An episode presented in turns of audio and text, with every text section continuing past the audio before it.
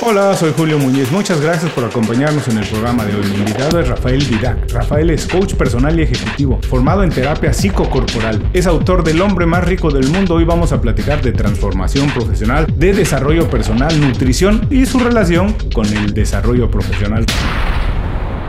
Rafael, muchas gracias por hacer tiempo para platicar con nosotros. Para quien no está muy familiarizado con lo que es eh, un coach personal ejecutivo, con lo que es la nutrición y su relación con el desarrollo profesional, platícanos brevemente tu trayectoria, qué estudiaste, qué haces, a qué te dedicas y cómo has llegado al punto en que te encuentras hoy. Bueno, en primer lugar, gracias Julio eh, por este espacio y eh, por esta, este, este, rato de conversación, de, de charla, como decimos aquí. Em, un gusto. ¿Cómo hemos llegado hasta aquí? pues viviendo, viviendo, creciendo, haciendo procesos interiores que al final desembocan en cosas que pasan ahí fuera. Em, yo, dentro de mi proceso vital, pues bueno, yo, me formé como, como ingeniero, como ingeniero geólogo. Empecé a trabajar profesionalmente em, eh, en ingeniería civil Em, y bueno, en un momento determinado, eh, pues empecé a tener em, una combinación entre una fascinación por todo lo que tenía que ver con el desarrollo personal, junto con un proceso de desengaño en relación a mi profesión, ¿no? Y claro, las dos cosas pues eh, desembocan irremediablemente en un cambio. Entonces, pues bueno, ahí empecé a, a formarme como terapeuta psicocorporal es una disciplina muy interesante que estudia pues eh, nuestros bloqueos, ¿no? Eh, los bloqueos que tenemos no solamente en el aspecto psicológico, sino también eh, cómo se reflejan en nuestro cuerpo físico a nivel muscular. Es algo que me, fascinó y bueno, me formé ahí y eso fue una puerta de entrada al mundo del autodesarrollo, ¿no? A partir de aquí, pues me formé como coach personal, como naturópata, y, otras disciplinas. Yo siempre digo que los, los eh, eh, naturópatas o los terapeutas, pues eh, somos gente de, gran formación, de mucha formación, porque nos tenemos que buscar la vida, ¿no? y, aprender constantemente. Oye, es muy interesante que hayas estudiado una ciencia, una ciencia media exacta, vamos, es una ciencia. Y después hiciste una transformación, algo que está muy relacionado con, bueno, ya sabes, esta palabra tan de moda, coach, está relacionado mucho con que hay mucha charlatanería, como que las cosas no son muy serias. Entonces es muy interesante que tú hayas hecho primero una ciencia, después hayas hecho esta transformación, porque mi pregunta es, ¿qué aprendiste estudiando eh, ciencia a profundidad? ¿Qué pudiste aprender ahí y llevarte, trasladar a tu desarrollo profesional ahora. Para, para estas personas que de repente, te digo, tienen esta idea, esta concepción de que los coaches todos son charlatanes, de que nada es serio, de que todo es palabrería y venden humo. No, para nada. Eh, a ver, em, yo una de las cosas que he aprendido es que em, las formaciones, las formaciones que uno sigue, em, tienen un orden de calidad muy diferente. Eh, y, no, a veces el título o la etiqueta despista, ¿no? Despista un poco, ¿no? Porque a veces uno puede eh, matricularse en un máster porque lo da una persona eminente en una ciudad muy mm, prestigiosa y te gastas una fortuna y, y luego el contenido realmente eh, no, no, o al menos a ti no. A lo mejor a otras personas sí, porque ese es otro factor interesante, ¿no? ¿Cómo interactúas tú con esa información?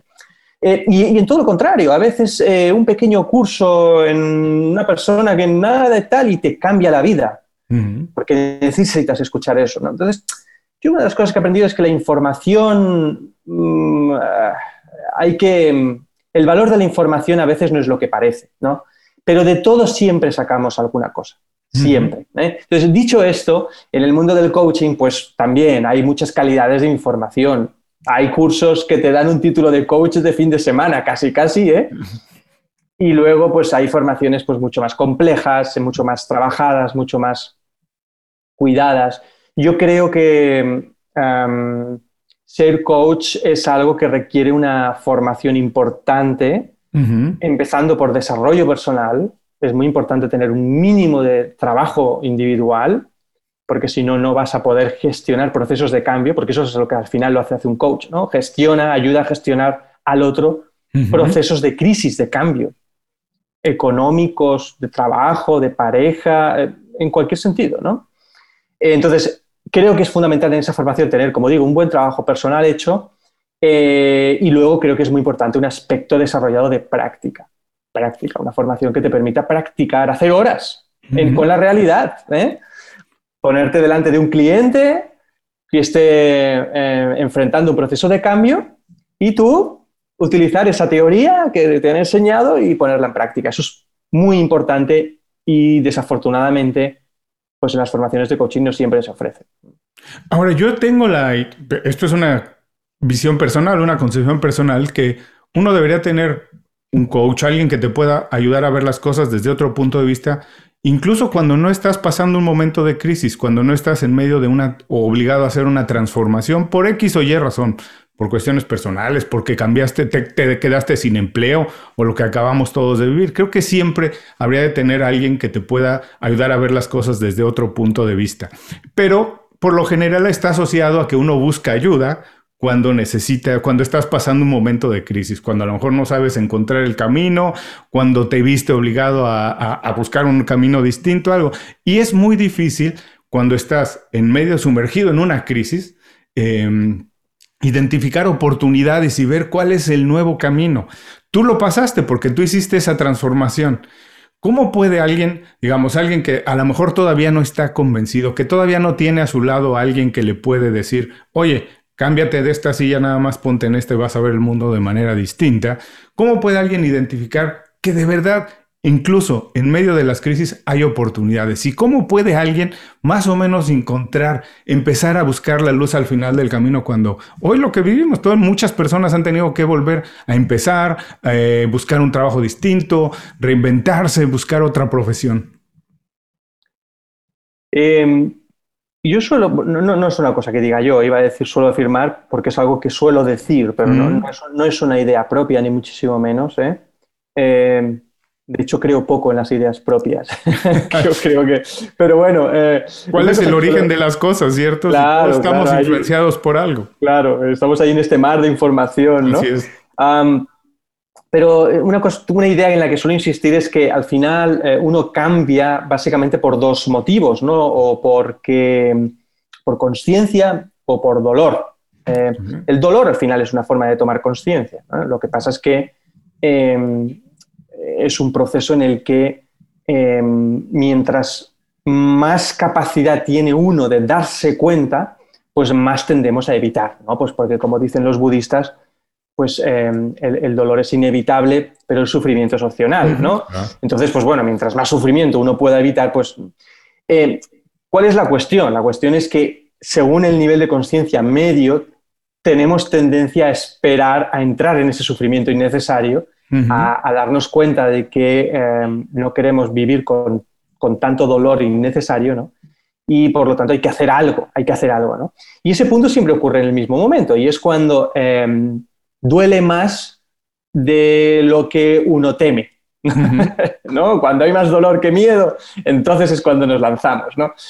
Em, entonces, dicho esto, ¿eh? ¿cómo darse cuenta? Wow, eso es una pregunta pues muy, muy, muy profunda, ¿no? porque eh, eso implica prácticamente responder cómo uno puede tener más conciencia, cómo puede uno darse cuenta del momento vital en el que se encuentra, ¿no? Y esto, pues aquí podríamos hablar solo de esto durante mucho rato, ¿no? ¿Cómo aumentar la conciencia? Em, yo creo que un hábito muy importante em, es adquirir la vamos a decir, hacer el, ejercicio ¿eh?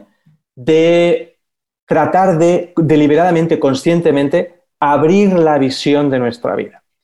¿Eh? Y esto que suena de una forma muy abstracta es algo que me vais a entender muy sencillo. ¿no? Si, tú te dejas llevar por eh, el árbol con el que constantemente te vas a enfrentar, ¿no? recorriendo el camino, ¿no? este árbol, hoy toca este árbol, hoy toca este árbol, que por cierto era muy parecido al de ayer, y este otro árbol que también era muy parecido al de ayer, ¿no? Em, lo primero que ocurre y lo más grave que ocurre es que dejamos de ver el bosque. Dejamos de ver el bosque, ya no sabes bien bien cómo era tu bosque y, realmente si ese era el bosque que querías transitar. Entonces, es interesante cada cierto tiempo, que, debería ser semanalmente, ¿eh? como mucho, ¿eh? empezar a hacerse preguntas poderosas, ¿no? Que decimos los coaches, ¿no? Preguntas como eh, yo realmente estoy donde quiero estar. Yo realmente, ¿cómo me siento? ¿Cómo me siento? ¿Qué sensaciones tengo yo? A lo largo de, si yo tuviera que hacer un balanceo, ¿no? De mm, sensaciones dolorosas, agradables, a lo largo de esta semana, ¿cuál es mi balance? Em, preguntas que mm, pongan a prueba, de alguna manera, esa apertura del lugar donde uno está. Em, mientras más hábil es y, más honesto y más valiente es uno haciendo este ejercicio de apertura, em, más capacidad tenemos para darnos cuenta y por lo tanto para evitar episodios de dolor innecesarios y tratar de corregir rumbo antes de hacernos daño, antes de estrellarnos. ¿eh? Mm, yo en mi caso ah, pude hacer una cierta corrección, pero ah, podía haberlo hecho antes. Podía haberlo hecho antes. Ahora, Rafael, me parece, esto me parece muy interesante y, comparto contigo esta idea de estarnos constantemente preguntando si estamos en el lugar correcto, si aquí nos sentimos plenos, si a lo mejor nada más moverme un poco me va a dar más posibilidades, en fin. Pero yo no sé, a lo mejor yo soy muy mal pensado, pero creo que hay casi, casi como un plan maestro para educarnos a que no nos hagamos esas preguntas a que desde niños no nos estemos cuestionando no solo nosotros mismos, sino la vida en general.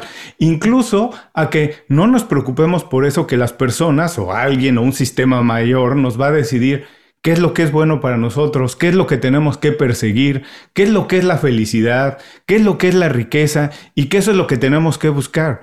Pero ni siquiera tenemos, paramos la bola, tomamos unos minutos y nos hacemos la pregunta, ¿De verdad tengo que perseguir eso? ¿De verdad eso cuando lo alcance me va a satisfacer, me va a hacer sentir bien? Creo que, eh, eh, no te digo, soy un poco mal pensado, pero me parece que todo está más o menos organizado de esa manera. Eh, a lo mejor por accidente o algo, pero si tú revisamos lo que pasa hoy en día, este avalancha de información a la que nos enfrentamos por muchísimos medios, y lo que vemos, las imágenes que vemos, nos dicen lo que tenemos que buscar, nos dicen lo que es la felicidad, nos dicen lo que debería ser una familia, lo que debería ser una persona de éxito, y en fin, y nadie o muy pocas personas se da el trabajo de decir, para la bola, de verdad, eso te hace feliz. Esa es la felicidad, porque incluso el mismo concepto de felicidad, ¿cierto? Eh, eh, está definido por alguien más, cuando la felicidad, pues en realidad son momentos, es imposible alcanzarla, ¿no? Pero también pasa por esto un poco el trabajo del coach de ayudarnos a ver esto que, te digo, creo que en términos generales nadie está entrenado, educado para hacerse esas preguntas. Mira, em, hay una, una mala noticia y una buena noticia respecto, a lo que me Danos primero la mala. La mala noticia es que eh, estoy de acuerdo contigo.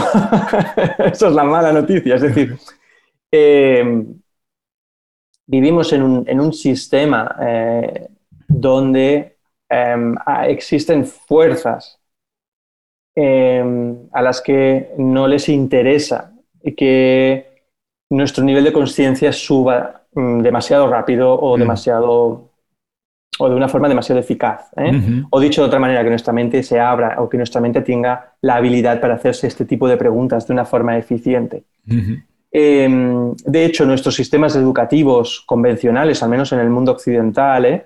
en gran parte del planeta, eh, están basados para que no cuestionemos demasiado. Ah. Esto, esto, de hecho, es reconocido, hay literatura interesante sobre esto. Em, y, son modelos pues, que nacieron pues, en la era industrial, em, pues, pues para que tú te sientas allá, em, ingieras la información que te lanzan como un precepto de, eso es así y ya está, ¿no? Así es. Y, hay todavía muy existen ya ¿eh? muchas tendencias vanguardistas que, por cierto, van a ir a más en, el, mundo de la educación, donde cada vez vamos a comprender que es mucho más importante eh, enseñar al niño o, o al estudiante a que se haga preguntas que no a que se trague una información porque sí. Porque sí, que es lo que hemos recibido y que seguimos recibiendo mayoritariamente. Por tanto, la mala noticia es que tienes razón. es que no, no, no. Pero hay una buena noticia que yo creo que es muchísimo más grande y que engloba a, esta, a este punto negro, ¿no? Eh, y es que, como decía un, gran sabio, ¿no? Em, si no existiera la maldad tendríamos que inventarla, ¿no? Y es que ¿Esto hacia dónde nos va a llevar? Nos va a llevar a que em, necesariamente vamos a tener que aprender a salir de eso. ¿eh? Mira, no hay nada que pueda detener la conciencia humana. Nada puede detener la luz, en realidad. ¿eh? Uno puede eh, tratar de entorpecer el proceso, pero esto es como tratar de hacer que la, no sé, que una planta deje de crecer. no, mm, no se puede.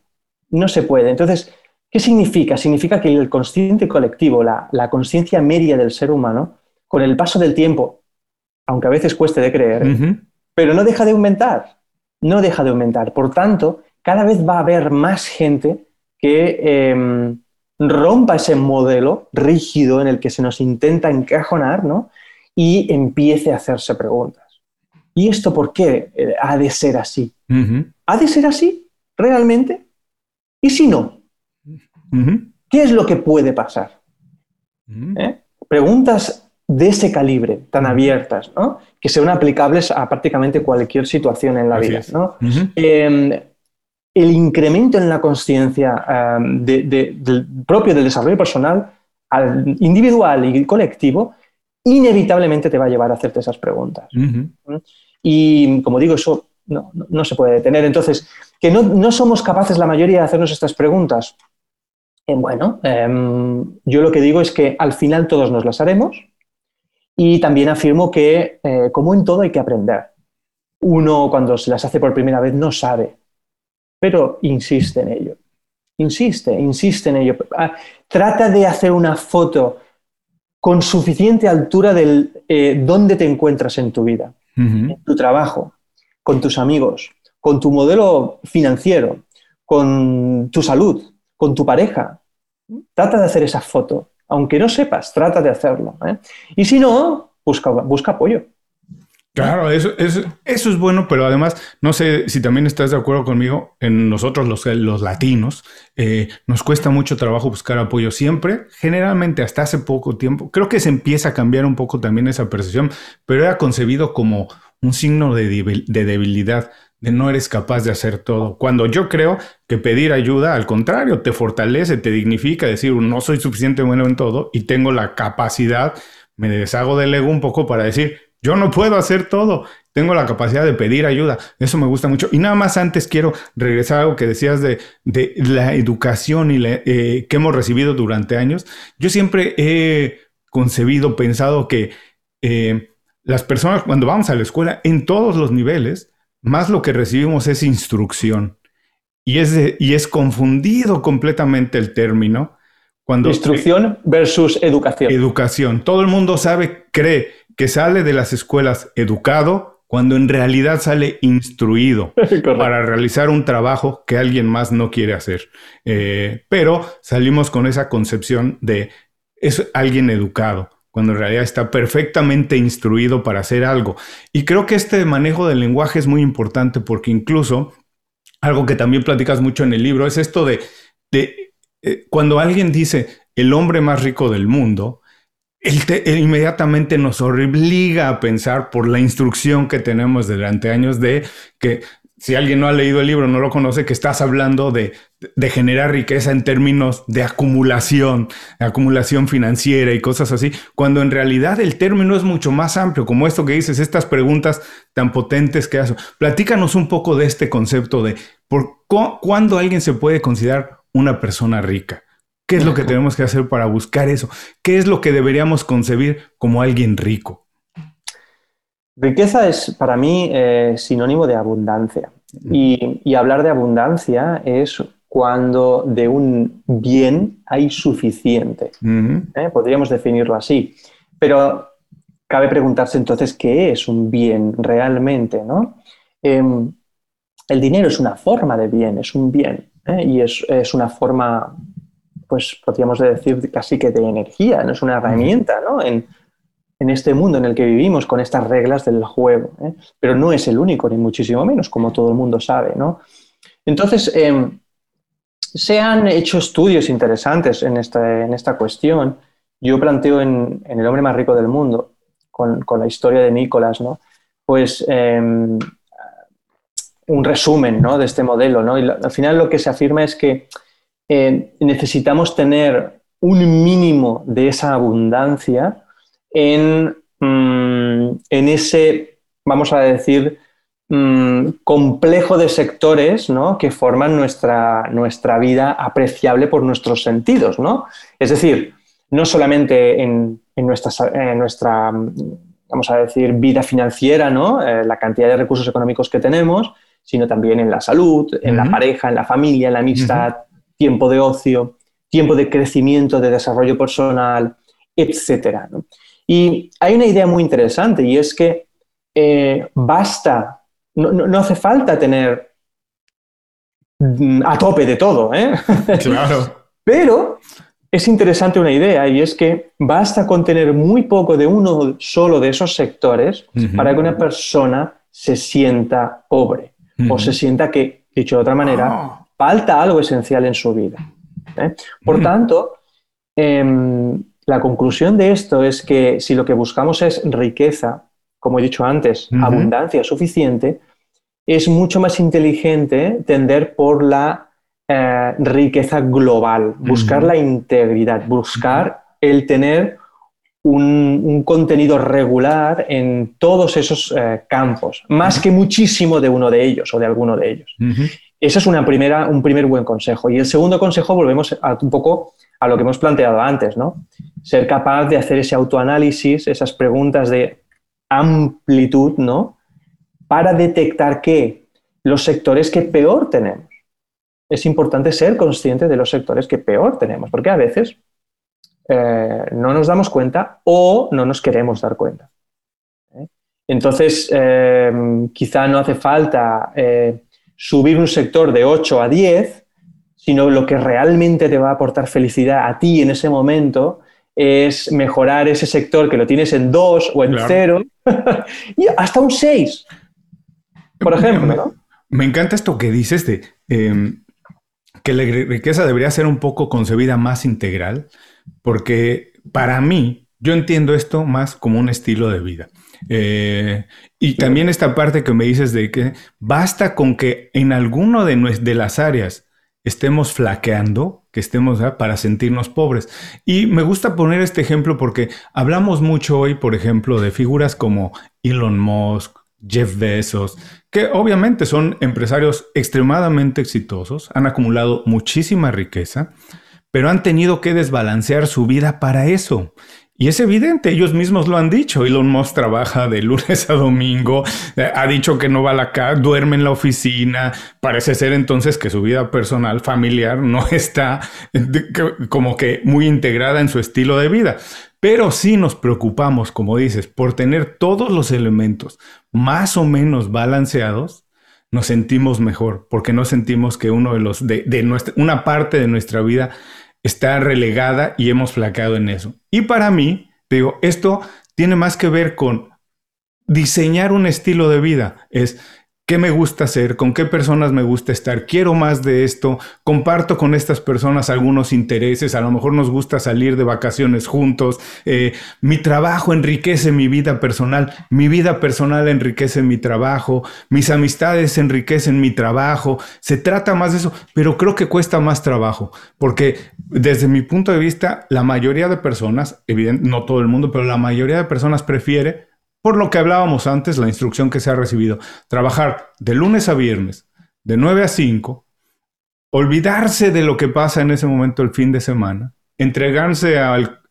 Netflix y otras cosas por el estilo y regresar el lunes a esa misma rutina. Pero como me dices, cuando esas personas se hacen las preguntas, a lo mejor encuentran que de verdad son mucho más pobres en muchos elementos, aunque estén en un estado de comodidad aparente porque tienen casi todo resuelto económicamente. Cierto, sí. Em, yo creo que aquí em, todo, todo eh, el hilo conductor de, esta cuestión es, eh, una vez más, la conciencia. Todo depende de la fase en la que te encuentres. para un determinado nivel de conciencia, la, la, felicidad es ajustarse lo máximo posible a lo que, a, lo que venda su sociedad, el entorno donde él vive, como el modelo de éxito. Y, es, el nirvana para esa persona. ¿eh? Eh, para otro nivel de conciencia pues, superior, pero no superior desde un punto de vista de etiqueta, sino más elevado, en otro punto en el proceso del desarrollo humano, ¿eh? em, pues ajustarse al modelo de éxito social, es una vida vacía y profundamente pobre, ¿no? Y, es una persona que necesita otras cuestiones diferentes, ¿no? Entonces, es relativo y hay que aprender a, entender y a respetar y a respetar eso mucho. ¿eh? Ahora, esto que dices de entregarnos más o menos a, a, lo que se tiene concebido o el modelo que se presenta como de felicidad, de éxito, en fin, puede llegar a ser una vida vacía, pero eso es generalmente donde las personas o la mayoría de personas se encuentran la motivación en decir, quiero ser así, quiero tener esto porque fulano lo tiene. Esto garantiza el éxito. Yo, por ejemplo, eh, hablo mucho de, es, es mucho más común en mujeres que utilizan las estas bolsas de marcas muy famosas y, y, y gastan el 80, 70, 80% de su salario en comprar una bolsa porque es lo único que quieren enviar es el mensaje de ser exitosas, aunque no necesariamente son exitosas, pero quieren mandar este mensaje. Y como dices, a lo mejor es una vida vacía, pero entonces, ¿dónde podemos encontrar una motivación más? A lo mejor el término no es el adecuado, pero es una motivación correcta que nos lleve en la dirección en la que de verdad vamos a tener una vida plena, encontrar no la felicidad, sino el bienestar. ¿Dónde se encuentra esa motivación y cómo se puede mantener? Una vez más tiene que ver con la cuestión de la conciencia. Mira, eh, hay, veces en los que yo creo que en esta cuestión, ¿no? Em, tenemos que aprender también a confiar en la vida. ¿eh? La vida al final es una, es una escuela. ¿eh? Es una escuela em, forjada, formada, mm, pues yo diría que con la sabiduría de los miles de millones de años del universo. ¿no? Entonces, em, hay que confiar en que todo ese conocimiento, esa información eh, está ahí para el desarrollo, porque a, la vida, al universo le interesa que nos desarrollemos. ¿eh? Entonces, hay que confiar en ello. Eh, ¿Por qué digo esto? Porque al final, ah, si una persona, vamos a poner que una persona, su felicidad está depositada en tener una bolsa, aquí, aquí le llamamos bolsos, una bolsa Louis Vuitton de 3.000 dólares. Eh, no sé, la verdad es que no domino la materia, pero bueno, vamos a poner. ¿eh? Ah, y, ese es el objetivo. Pues está mal. Cabría eh, preguntas, ¿está mal? ¿Pero qué es estar mal? A lo mejor esa persona necesita conseguir eso para darse cuenta de que después de eso va a tener que seguir desarrollándose para conseguir algo que le haga sentir más llena o, de una forma diferente. Em, yo creo que hay que confiar en el sistema. No, no, no. Al final, el que quiere mm, demostrar éxito em, tiene un nivel, está en un nivel de conciencia más bajo que, el que, bus, eh, que aquel que no busca demostrarlo, sino poseerlo, ve de verdad. ¿sí? Em, pero luego hay otra persona eh, que tener ese modelo tampoco le es suficiente. Ah.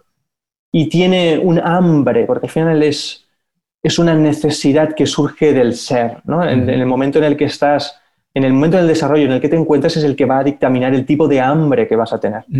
Si tu ser eh, está en un punto donde tu apetito va más allá del modelo de éxito que te ofrece tu sociedad, vas a buscar otras cosas. Y estará mal buscar esas otras cosas. De nuevo, no, estará muy bien, porque es el camino que tienes que seguir, ¿no? Entonces, yo creo que bien, mal, eh, pasaría más por eh, la cantidad de daño innecesario que produces a ti mismo o a los demás, o la cantidad de tiempo y recursos que desaprovechas. Ah, ah, y además, como nos dices, a lo mejor para alguien ese camino funciona, a lo mejor para alguien no, el camino que funciona, porque todos somos distintos. y la verdad es que intentar repetir el camino de alguien, la fórmula, el, mapa escrito para alguien, pues casi casi garantiza que no, no vamos a llegar al mismo punto, porque en verdad todos tenemos diferentes eh, motivaciones. Eh, y esto que hablas de tener conciencia, eh, también me hace pensar en términos profesionales. Se habla mucho hoy de y, mensajes que recibimos de muchos lugares de ser constantemente productivos y, estar constantemente ocupados.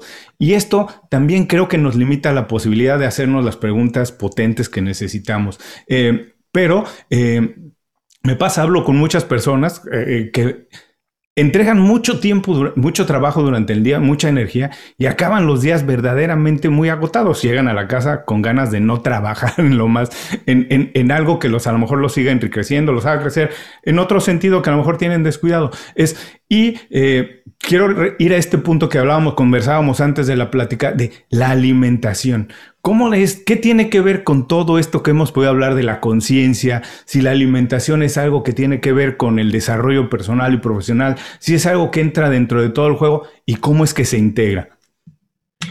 Bueno, por un lado, em, la alimentación, o mejor dicho, eh, la salud física, ¿eh? en nuestro cuerpo físico, es uno de esos sectores donde puede haber más o menos riqueza. ¿no?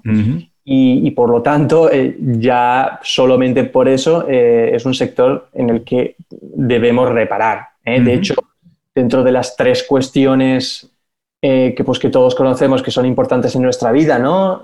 salud, amor, dinero. Normalmente la salud pues, suele estar en primer lugar, porque todo el mundo sabe que si no hay salud, el, resto no tiene demasiado sentido. ¿no? por tanto, el, el tema de la, de la, salud es una cuestión muy importante y dentro de ese campo, la cuestión de la alimentación tiene muchísimo que decir. En mi opinión, em, más de lo que, vamos a decir, ese modelo educacional en el que estamos inmersos nos quiere dar a entender. ¿eh? Em, la alimentación, ah, ya lo sabían los antiguos, ¿eh? puede llegar a ser nuestra medicina. Y em, yo, pues recientemente eh, llevo un tiempo, los últimos dos años, investigando bastante en la cuestión de la nutrigenómica, ¿eh? que es un campo pues muy, muy interesante porque al final eh, lo que se ha visto es que hay nutrientes, hay alimentos que permiten a nuestro propio cuerpo físico reactivar recursos de salud por sí mismo, por sí mismo, haciendo que nuestra información genética corrija su función, corrija su función y por lo tanto nos desvinculemos, rompamos la dependencia ¿no? Eh, de muchísimos medicamentos, muchísimos suplementos, pues que no harían falta si nuestro metabolismo funcionara correctamente. Y fíjate, a través de la alimentación. ¿Hasta qué punto eso es importante? Bueno, ya hemos dicho lo importante que es la salud, pero es que además hablar de salud es hablar de vitalidad, de energía. Y hablar de energía pues es hablar de eh, calidad de vida eh, y de productividad y de eficiencia y de, de la energía física sale, sale todo de nuestra forma de expresión, ¿no? Entonces... Yo generalmente digo, ¿de qué sirve una persona muy creativa que no tiene energía para desarrollar todas las ideas que tiene, ¿no? Y, pasa mucho, mira, yo muchos años trabajé en, el mundo corporativo y es común, eh, era muy común, por ejemplo, para mí ver personas que comían en el escritorio porque ni siquiera tomaban el tiempo para salir a comer. Y a veces porque no, no necesariamente porque no quisieran, porque a lo mejor el trabajo era tanto eh, que tenían que hacerlo, pero ni siquiera se daban esa oportunidad. Eh, entonces, esto que hablamos de que, ¿de qué sirve alguien que tenga muy buenas ideas si no tiene ni siquiera la energía y el estado físico y emocional para desarrollarlas? Ahora, esto no es evidentemente un consejo para todas las personas que nos están escuchando, porque cada quien deberá tener sus particularidades, pero si nos puedes dar dos o tres ideas de cómo debería ser formada más o menos una alimentación más tirando en esta dirección. Eh, cosas que a lo mejor deberían todo el mundo, digo, no es un consejo eh, porque cada quien tiene una particularidad, pero cosas que pueden, digamos, funcionar más o menos para otro tipo de alimentación o qué, qué tipo de ser. Ya sabes que ahora se habla mucho de dietas que, o quito, como se llamen, en fin, pero cositas que nos puedas decir, miren, atención en esto, no a lo mejor cosas como no comas alimentos procesados, no sé, cosas que puedan funcionar de manera general para todos. Mira, yo voy a, eh, voy a dar dos ideas muy, muy amplias, ¿eh? que yo creo que se puede partir de ahí, cada uno puede partir de ahí. Eh, yo creo mucho en la, en la, ley del péndulo, es decir, tendemos a oscilar de un extremo al otro para con el tiempo ir buscando el equilibrio, ¿no? que está en el centro, ¿no? donde está la quietud. ¿no? Y Em, creo que eh, está ocurriendo un poco esto eh, también en el mundo de la alimentación. ¿eh? La tecnología nos permite disfrutar pues, de, una gama de alimentos, una gama de, todo, ¿no? Pues enormemente grande. Y yo creo que estamos llegando a un punto del extremo del, del péndulo a nivel histórico para volver a balancear hacia hay una corriente que se llama, que me, resulta muy interesante, que se llama reancestralización, ¿no? Es decir, volver a lo que hacían nuestros ancestros, ¿eh? pero no hacer exactamente lo que hacían ellos, sino volver a lo que hacían con el conocimiento que traemos del otro extremo. ¿eh? Y yo creo que es una corriente en la que eh, estamos ahora entrando, ¿eh? Y que va a ser la, filosofía o la tendencia para los próximos años o décadas. O décadas. ¿Eso qué significa? Pues significa que deberíamos revisar cómo nos alimentamos antes de, antes de, de toda esta era de la industrialización, de toda esta de mirar de tomar las pautas más saludables de esos modelos de alimentación y cómo podemos volver a instaurarlos en nuestra vida. Yo creo que eso es una idea para hacernos, para tener una especie de modelo aproximado de por dónde debería ir nuestro modelo de alimentación. ¿eh? Em, lo digo porque aquí eh, uno empieza a entender un poco mejor pues, eh, estas tendencias ahora al tema de los azúcares, al tema de que tomemos demasiado carbohidrato, demasiados tóxicos, demasiado, demasiada comida en general. claro, incluso. quizás no necesitamos comer seis veces al día, porque antaño no lo hacíamos. Eh, es decir, todo este tipo de cuestiones eh, van a ir reformulándose y yo creo que van a ir ganando protagonismo. Y luego está la cuestión de la, de la nutrigenómica, es decir, de aprovechar estos eh, nutrientes que tienen esa capacidad para devolvernos la salud. Yo, mm, la verdad es que mi vida ha cambiado desde que yo he descubierto esto y, y estoy tratando de darle la máxima difusión posible porque Piensa que ah, hay una cantidad impresionante, pero impresionante de enfermedad que depende, depende de cuestiones como el exceso de estrés oxidativo, el exceso de inflamación, el exceso de eh, un sistema inmunológico que no está funcionando bien, eh, una serie de problemas que ah, están muy, muy conectados con la nutrigenómica y que eh, tienen solución. Tienen solución. ¿eh? Lo que pasa es que hay que atreverse a mirar fuera de esa caja en la que estamos metidos. ¿eh? Y curiosamente, estos problemas, me dices, son generados por nosotros mismos. Yo, eh, no, no, soy experto, no soy médico, no tengo ninguna formación científica, pero lo que alcanza uno a ver, por ejemplo, en el caso ahora que vivimos la pandemia del COVID-19, es que los países que han sido más golpeados es que a lo mejor la alimentación de esas personas no estaba tan, tan, tan bien, no estaban en un estado físico tan bueno, o que por lo menos, digamos que hacía más grave la pandemia, donde había exceso de obesidad. Perdón, no, no, no se puede decir exceso de obesidad porque es un pleonasmo, la obesidad ya es un exceso, ¿no? Entonces, donde eh, el estado físico de las personas no era tan óptimo, o bueno, donde obviamente había una población adulta, ¿no? Que también era mucho más vulnerable. Pero sí, son problemas causados por nosotros mismos, curiosamente, en esto que se tiene concebido como progreso. Mira, eh, una anécdota, ¿no? Yo que, las personas que nos escuchen saben que yo radico en Miami, entonces, bueno, eh, me da, lo platico mucho con mi esposa, que, por ejemplo, eh, Rafael, es increíble, pero tú puedes desayunar aquí en McDonald's, eh, que son dos sándwiches, pues, no, sé qué, no sé qué tendrán, porque son dos sándwiches por dos dólares. Más una, no sé, digo, ¿qué tipo de alimentación es eso? No me parece un país, no me parece un país avanzado. Cuando deberían, quiero decir, es por el precio, lo que te dan, no me parece que sea comida de excelente calidad. Pero, sin embargo, visto de fuera, a lo mejor, es la concepción del progreso, es la concepción que se ha vendido a todo el mundo de eso es lo que está bien. Mira, eh, una de las eh, cuestiones que como, raza humana tarde o temprano tenemos que superar, eh, no sé cuánto tiempo llevará. Yo de hecho creo que parte, de la, parte de lo que está ocurriendo ahora tiene que ver con esta idea que voy a decir ahora, es que ah, es muy peligroso comercializar con la salud. Es muy peligroso para el ser humano en sí comercializar con la salud, es decir, eh, mover activos, mover eh, riqueza en base a la salud del ser humano. Es peligroso, ¿por qué? Pues porque nuestro nivel de conciencia no está permitido, no, está preparado para ello.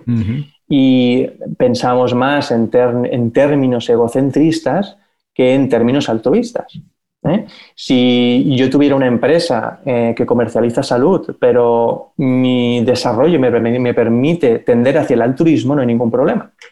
Pero si mi desarrollo es yo y yo, em, es de dudoso calidad lo que yo voy a, aportar a la salud del ser humano. ¿Me, explico? Eh, entonces, dicho esto, tenemos que tener en cuenta que la industria de la alimentación está conectada con la salud. El mundo farma está conectado con la salud. Y aquí hay un negocio de comercialización. Entonces, hasta que no comprendamos em, la importancia que tiene el superar esto, no, soy yo quien para aportar soluciones. ¿eh? Solo digo que esto es un problema, es un conflicto. ¿eh?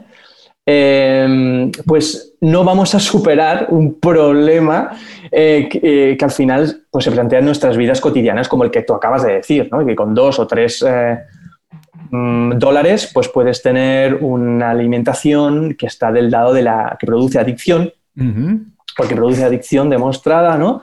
Y con un contenido tanto nutricional como em, energético, porque los alimentos también se pueden medir por la cantidad de vitalidad que aportan, ¿eh?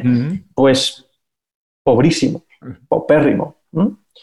Entonces, hasta que no superemos eso, em, lo que interesa es que se produzca un determinado consumo.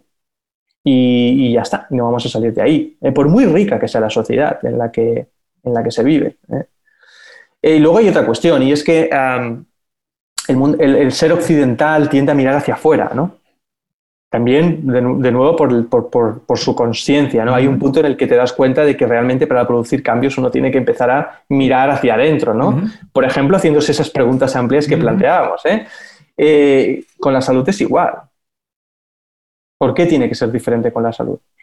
¿Por qué si yo quiero mejorar en salud tengo que fijarme solo en afuera? Y cuando digo afuera me refiero a Em, pues eh, los medicamentos o lo que me diga mi médico, o lo que me diga mi terapeuta o lo que me diga mi nutricionista o lo que me...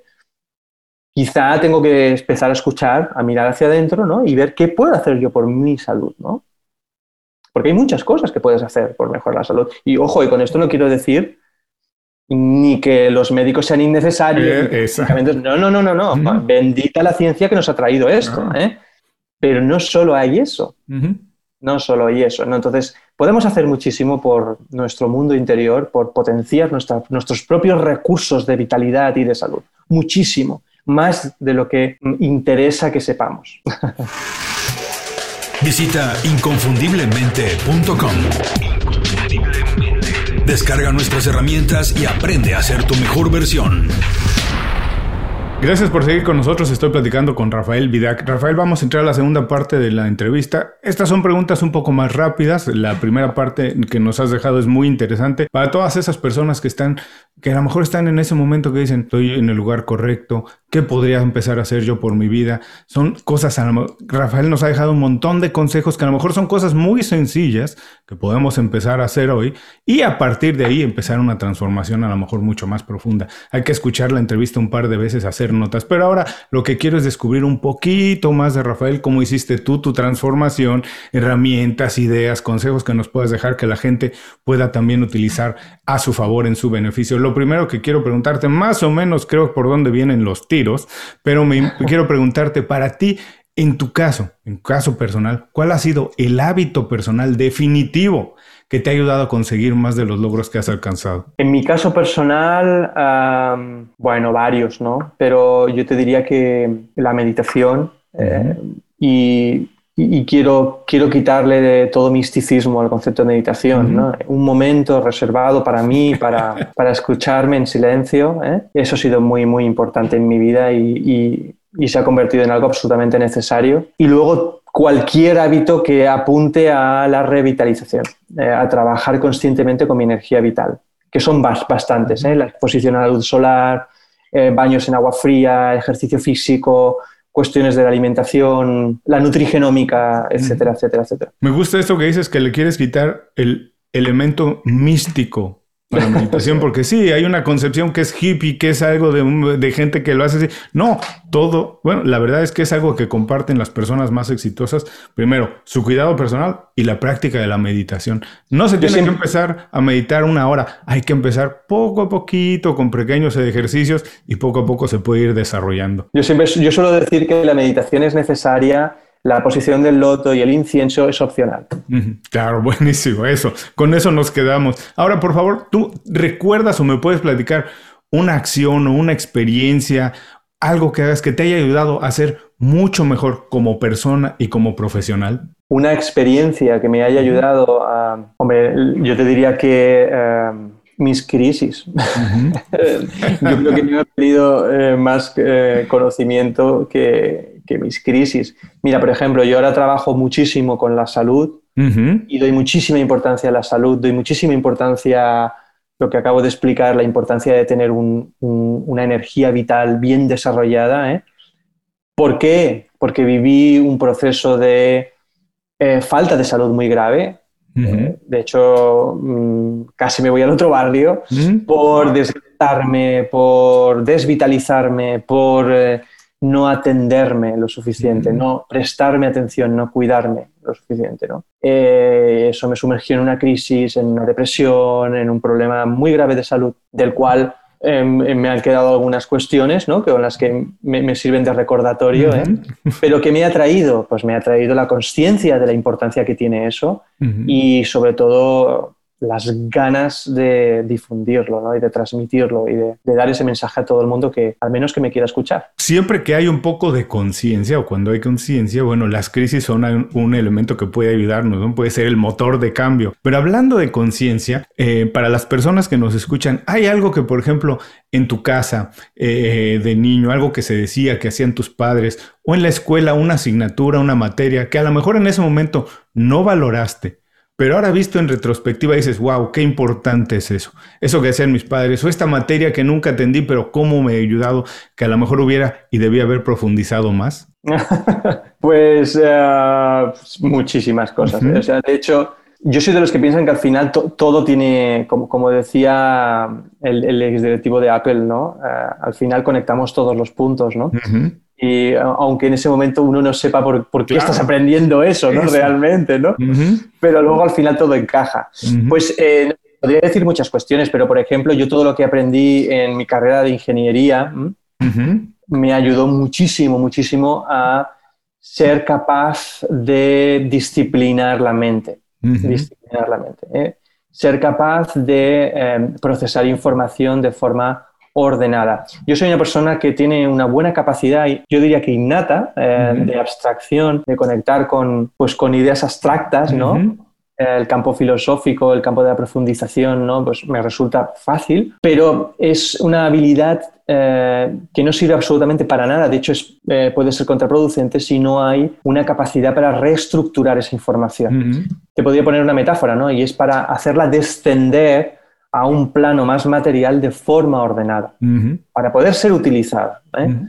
Y esa herramienta de traducción ¿no? Em, Mm, la desarrollé eh, estudiando asignaturas y materias que en aquel momento no me interesaban. Claro, es que eso me pasa mucho. Yo tengo amigos que han estudiado cine o producción de televisión y algo me dicen, pero yo para qué estudiaba matemáticas? Bueno, es que las matemáticas son el orden del mundo, no son sumas y restas, es el orden del mundo y si las estudiamos bien, si las aprendemos, de verdad que vamos a poner un orden en muchísimas más cosas. Por eso mi intención es que las personas digan, ojo con todo lo que nos está sucediendo, porque a lo mejor ahí hay una señal de algo que más adelante vamos a utilizar de alguna manera. Esta pregunta que sigue es un poco tramposa para alguien como tú, perdón. Eh, eh, por favor, recomiéndanos un libro, una película, un blog, un podcast, lo que tú, música, un disco, lo que quieras recomendarnos, pero dinos, ¿Por qué no lo recomiendas para que las personas se acerquen a esto y lo puedan utilizar como fuente de información o de inspiración? Pues mira, eh, hace poco he acabado eh, un libro que yo creo que es accesible a cualquier persona y, me ha parecido muy bien escrito, muy interesante, que es Deja de ser tú, de Dispensa. Me ha parecido un libro muy interesante, muy conectado pues, con el conocimiento que hay en física cuántica y a la vez conectado pues, con eh, la capacidad creativa del ser humano desde el aspecto mental. ¿no? Pero bien, con una, una explicación muy interesante, muy rigurosa y con un elemento práctico también bien trabajado y bien desarrollado. Me ha gustado mucho. Pero bueno, libros, eh, te podría decir... Eh, Mira, para mí un libro que me pareció fascinante y que es muy poco conocido, esto es un libro sí que quizá de un nivel de, conciencia un poquito más alto, pero muy interesante. Eh, no lo he encontrado en, castellano, eh, lo he encontrado en inglés solo, se llama eh, The Science of the Spirituality, si no recuerdo mal, de el autor em, es Lee, Bladon, no sé cómo se pronuncia, Lee Bladon, seguramente, ¿eh? Eh, es un libro poco conocido, el autor de hecho tampoco es muy conocido, y es de aquellos libros que cuando uno lee dices, ¿por qué no he oído hablar antes de este libro?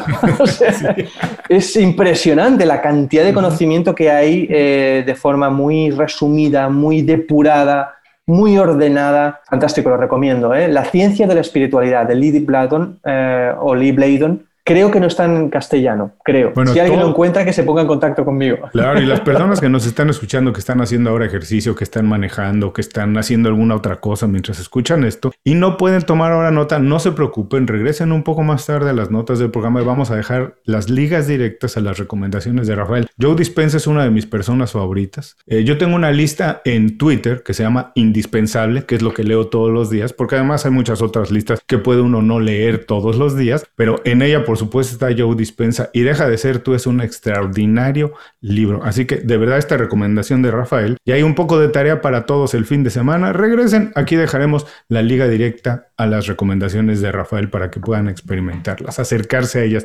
Me gustan las recomendaciones porque dicen un poco también no solo del profesional, sino de la persona que le gusta hacer un poco en sus tiempos libres. Y como sabes, el programa se llama Inconfundible. Me gustaría saber qué hace o por qué Rafael Vidac es inconfundible. es una buena pregunta. yo creo que eh, ¿quién no es inconfundible? ¿no? Al final, el ser humano es una, obra de arte maravillosa del universo ¿no? y, todos tenemos una configuración que nos hace únicos. ¿no? no somos especiales por ser diferentes, sino porque somos únicos. ¿eh? y, yo te diría que nada en especial y todo. Es una pregunta que no, no te sabría responder de otro modo. ¿no? Rafael, ya nos has dejado muchísimas ideas, conceptos que vale la pena revisar otra vez, pero si tienes la oportunidad de las personas que nos están escuchando quedarse con una idea, un concepto de la conversación, ¿con qué te gustaría que se queden? Con eh, la importancia de tener la valentía de hacer un planteamiento de mirada amplia. La importancia de tener la valentía de examinar aquello en lo que estés ahora ¿eh? con una mirada más amplia. ¿eh? Tener la valentía de mirar el bosque, si eso es algo que tú ya sabes de lo que te estoy hablando, ¿no? La persona que me está escuchando, pues entonces te invito a que lo vuelvas a hacer con renovada energía, ¿no? Y si es algo que nunca has hecho eh, y no sabes ni por dónde empezar, prueba, simplemente prueba y si es necesario busca ayuda, porque es por donde uno empieza siempre los cambios más importantes en la vida. Y puede ser la diferencia entre hacer un cambio que vas a hacer sí o sí por conciencia o con dolor, o obligado por algo más. O obligado por circunstancias, ¿no? Pues que quizá no hace falta pasar por ellas, ¿no? Entonces siempre es mucho más importante darse cuenta de que hay un sector en la vida que necesita de tu atención, eh, pero para, para, registrarlo, para ser consciente, uno tiene que tener la valentía de decir, bueno, esto es lo que quiero realmente, puedo cambiarlo, ¿cómo podría hacerlo? Muchísimas gracias, qué buen mensaje, Rafael. Antes de irnos, dinos, ¿dónde podemos saber más de tu trabajo? ¿Dónde pueden acercarse las personas a lo que estás haciendo, seguir lo que estás haciendo? Bueno, yo suelo escribir eh, en redes sociales, en Rafael barra baja Vidac en Twitter. Allá pues, también se pueden poner en contacto conmigo quien tenga dudas sobre la cuestión nutrigenómica o sobre otro tipo de cuestiones o me pueden escribir a mi email personal, ¿eh? que es rvc.rafaelvidac.com y yo contesto siempre. ¿eh? A veces tardo un poquito más, pero siempre contesto. No se preocupen, no se preocupen, también los tenemos cubiertos con eso. Regresen más tarde a las notas del programa y ahí dejaremos las ligas directas a las redes sociales de Rafael. Rafael, muchísimas gracias por habernos dedicado este tiempo. Te mando un abrazo. Espero que la próxima vez sea en persona, que podamos viajar, que nos visites aquí en Miami, iremos a tomarnos un mojito, algo y seguiremos hablando de esto. Ojalá para entonces yo tenga más conciencia, o si no, que yo te pueda visitar ahí en Cataluña y sigamos hablando de esto. Ojalá, así será. Un abrazo y muchísimas gracias. Y a todos los que nos escuchan, con esto terminamos la entrevista con Rafael Vidac. Les recuerdo que todos sus consejos, ideas, conceptos, así como los datos para ponerse en contacto con él, nos pueden encontrar en las notas de este programa. Antes de cerrar el programa, quiero pedirte dos favores. Primero, si algo te pareció interesante o motivador y conoces a alguien que se pueda beneficiar con esa información, comparte el programa con ellos. Eso nos ayuda a todos. A ti por fortalecer tu red de contactos, a ellos por recibir información útil y a mí porque más personas conocen inconfundiblemente. Segundo, suscribiéndote a nuestro boletín para recibir de manera gratuita información, recursos, consejos e inspiración para impulsar tu desarrollo profesional o crecer tu negocio. Recuerda que lo que importa no es tener un trabajo o un negocio que te dé para vivir, sino un estilo de vida donde crezca lo mejor de ti.